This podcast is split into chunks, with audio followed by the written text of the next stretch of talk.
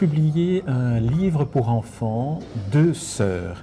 Alors, euh, Kim Se-jung, vous êtes né en République de Corée, vous vivez en France depuis six ans et vous avez étudié l'illustration à Lyon avec cette grande dame de dessin pour enfants et du graphisme qui est Rebecca d'Outremer.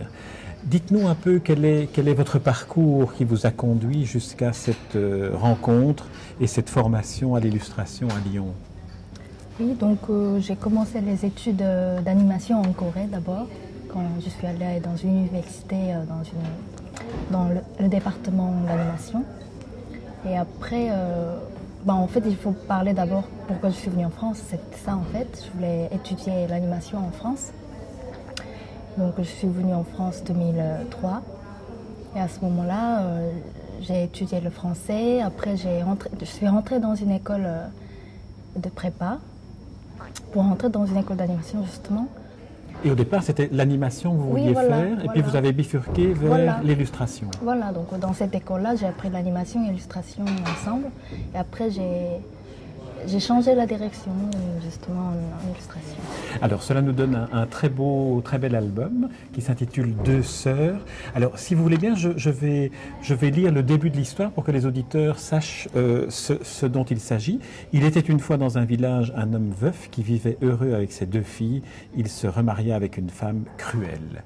Et en, entendant ces, premières, cette introduction à ce, à ce, conte, on se rend compte qu'il y a dans les histoires pour les enfants une sorte de, fond commun. On pourrait dire que c'est un peu une, une, adaptation, une version différente de euh, Blanche-Neige, par exemple. D'abord, j'ai trouvé, enfin, j'aimais bien, je voulais faire un conte coréen et cette histoire, ça m'a beaucoup euh, inspiré. Donc j'ai d'abord euh, changer le texte coréen un peu pour, pour, adapter pour enfants. Je l'ai transformé un petit peu euh, plus doux parce que à la base c'est un petit peu cruel l'histoire. Comme les contes pour enfants en général. Oui, voilà, en général, oui. Et alors, donc, vous l'avez adapté pour les enfants Ça veut dire que vous avez simplifié le texte Vous l'avez raccourci? Comment, comment avez-vous fait pour, pour, euh, faire cela? Oui, j'ai raccourci. Et puis, j'ai enlevé aussi un, un élément dans l'histoire qui est vraiment cruel. C'est que, en fait, le moment quand la, la grande fille euh, quitte la famille, enfin.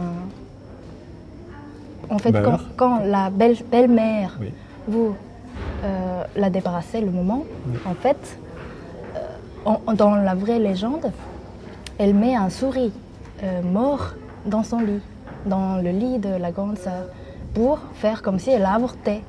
Et pour qu'elle se sente euh, gênée par ça, et pour la pousser vers le, le sombre. Quoi. Donc euh, c'était ça la vraie légende, mais comme c'était vraiment un peu impossible de dire aux enfants, je, je l'ai changé.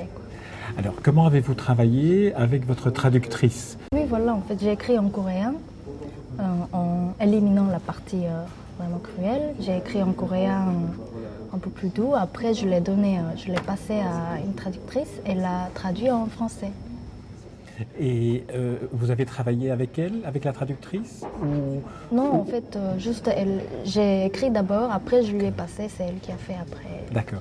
Et donc, une fois que le texte a été écrit, vous avez commencé les illustrations, et les illustrations sont très très belles. Elles sont vraiment euh, de, très beaux. Chaque chaque chaque page dans laquelle se trouve une une illustration est, un vrai tableau.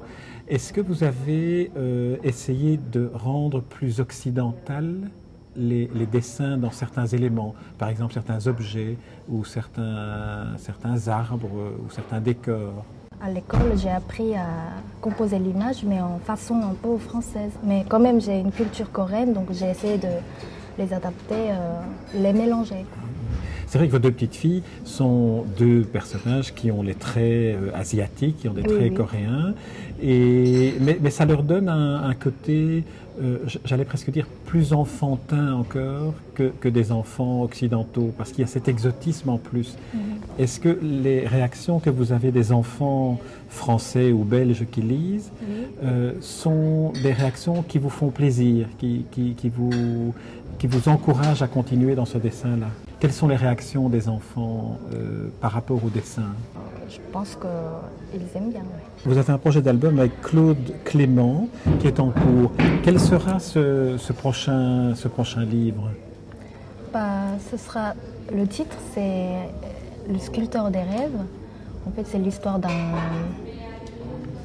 d'un homme qui voyage euh, dans des petits villages et qui donne une sorte d'espoir aux gens, à l'humanité, on peut dire. Alors, est-ce que vos livres, celui-ci et les suivants, sont ensuite republiés, retraduits en coréen? Je ne sais pas encore, mais je pense que c'est possible si, le résultat est bien.